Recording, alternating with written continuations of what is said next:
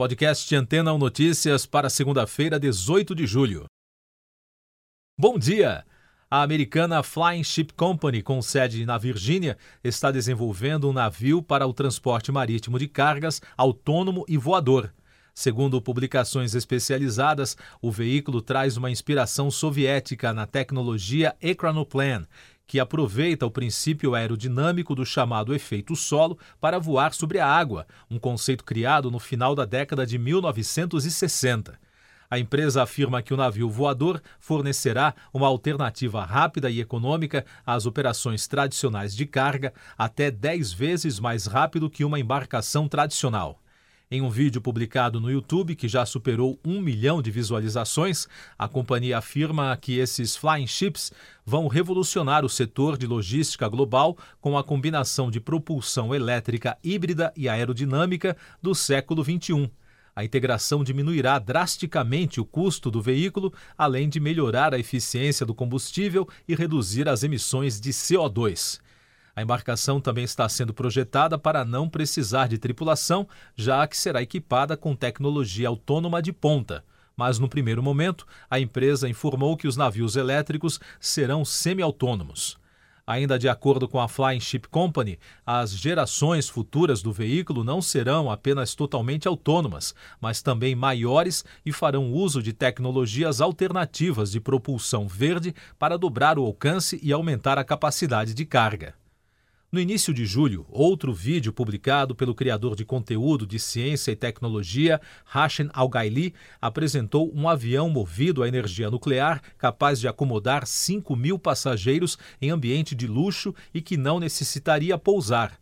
O projeto diz que a nave seria impulsionada por 20 motores elétricos e alimentada por um pequeno reator nuclear, que usaria uma reação de fusão controlada. Al-Gaili é um comunicador científico de 31 anos do Iêmen que vive em Berlim, na Alemanha, e tem mais de 15 milhões de seguidores na página Science Nature no Facebook. A divulgação do projeto abriu uma grande polêmica entre especialistas e fãs de tecnologia, principalmente sobre a viabilidade das ideias do influenciador. E daqui a pouco você vai ouvir no podcast Antena ou Notícias. Bolsonaro conversa com Volodymyr Zelensky nesta segunda-feira. Indígenas denunciam novos ataques a tiros no Mato Grosso do Sul. Calor extremo na Europa deixa mais de mil mortos em uma semana.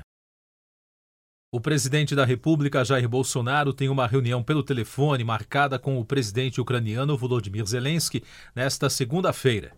Em entrevista com jornalistas na noite de domingo, Bolsonaro disse que o contato deve ser acompanhado pelo ministro das Relações Exteriores, Carlos França, e de um intérprete. Sobre o conteúdo da conversa, o presidente brasileiro afirmou que será segredo de Estado.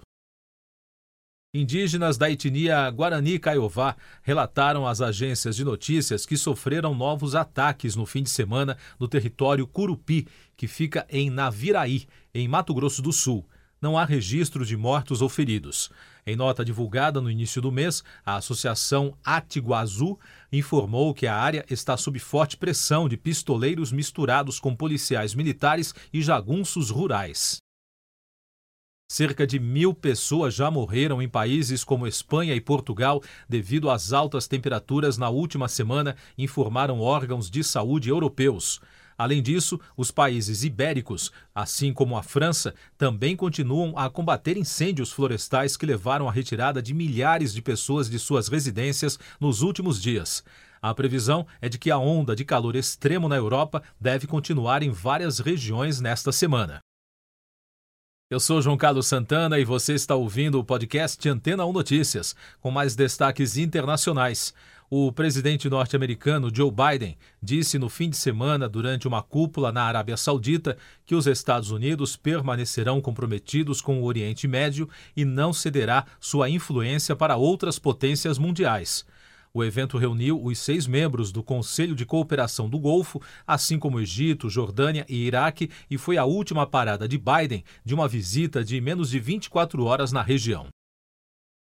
Nos Estados Unidos, três pessoas morreram e outras duas foram hospitalizadas depois que um atirador abriu fogo na praça de alimentação de um shopping center de Greenwood, em Indiana, na noite de domingo.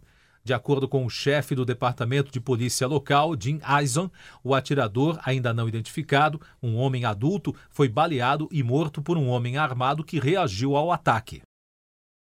Na Europa, o exército russo intensificou os ataques na infraestrutura militar no sul da Ucrânia nos últimos dois dias, na cidade de Mykolaiv, Kharkiv e Odessa. De acordo com as agências de notícias internacionais, a autoridade ucraniana afirmou que os ataques foram feitos com mísseis e os bombardeios atingiram também Prokhovsk, na região separatista pró-Rússia de Donetsk. Mais destaques do Noticiário Nacional: o presidente do Tribunal Superior Eleitoral, ministro Edson Fachin, recusou um convite do presidente Jair Bolsonaro para participar de uma reunião com embaixadores estrangeiros que tem o objetivo de discutir o sistema eleitoral brasileiro nesta segunda-feira em Brasília. Em ofício enviado ao Planalto, Fachin agradeceu o convite, mas disse que não poderia participar por conta de seu dever de imparcialidade. O presidente do Supremo Tribunal Federal, Luiz Fux, também foi convidado, mas não irá comparecer porque está fora de Brasília. Economia e Meio Ambiente. A Embraer informou no domingo que assinou uma carta de intenções com a Raizen para estimular um ecossistema de produção de combustível de aviação sustentável. De acordo com o comunicado divulgado, a empresa irá se tornar a primeira fabricante de aeronaves a consumir o produto. A parceria faz parte dos planos da Embraer de zerar a geração de carbono de suas operações até 2040. A energia eólica no Nordeste bateu um novo recorde de geração instantânea, informou o Operador Nacional do Sistema Elétrico. No dia 8 de julho, as turbinas eólicas produziram um montante suficiente para suprir o consumo de energia de toda a região por um minuto, sobrando 23,2%. Os dados apontam que, por um minuto naquele dia, a região tornou-se exportadora de energia eólica para o restante do país. Principal destaque do cinema, Thor, Amor e Trovão voltou a liderar as bilheterias americanas no segundo fim de semana em cartaz, mas perdeu 68% em relação ao fim de semana de estreia. No total, Thor 4 arrecadou 46 milhões de dólares nos Estados Unidos. O resultado é uma das maiores quedas de arrecadação da história dos estúdios Marvel. Já as vendas ao redor do mundo se aproximam de 500 milhões de dólares.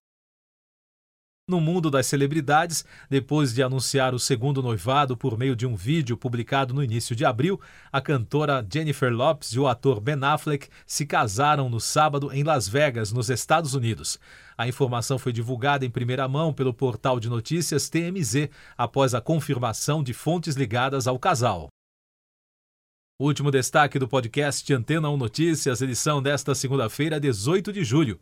A partir de hoje, eleitores já podem solicitar o voto em trânsito para quem tem a previsão de estar fora do domicílio eleitoral nas eleições de 2022 em outubro. O prazo para esse pedido se encerra no dia 18 de agosto. Siga nossos podcasts em antena1.com.br. Depois de tanto conteúdo legal, que tal se hidratar com água rocha branca? O consumo regular de água durante o dia traz benefícios para a saúde, como, por exemplo, manter a pele bonita e hidratada. Rocha Branca, da fonte direto para sua casa. R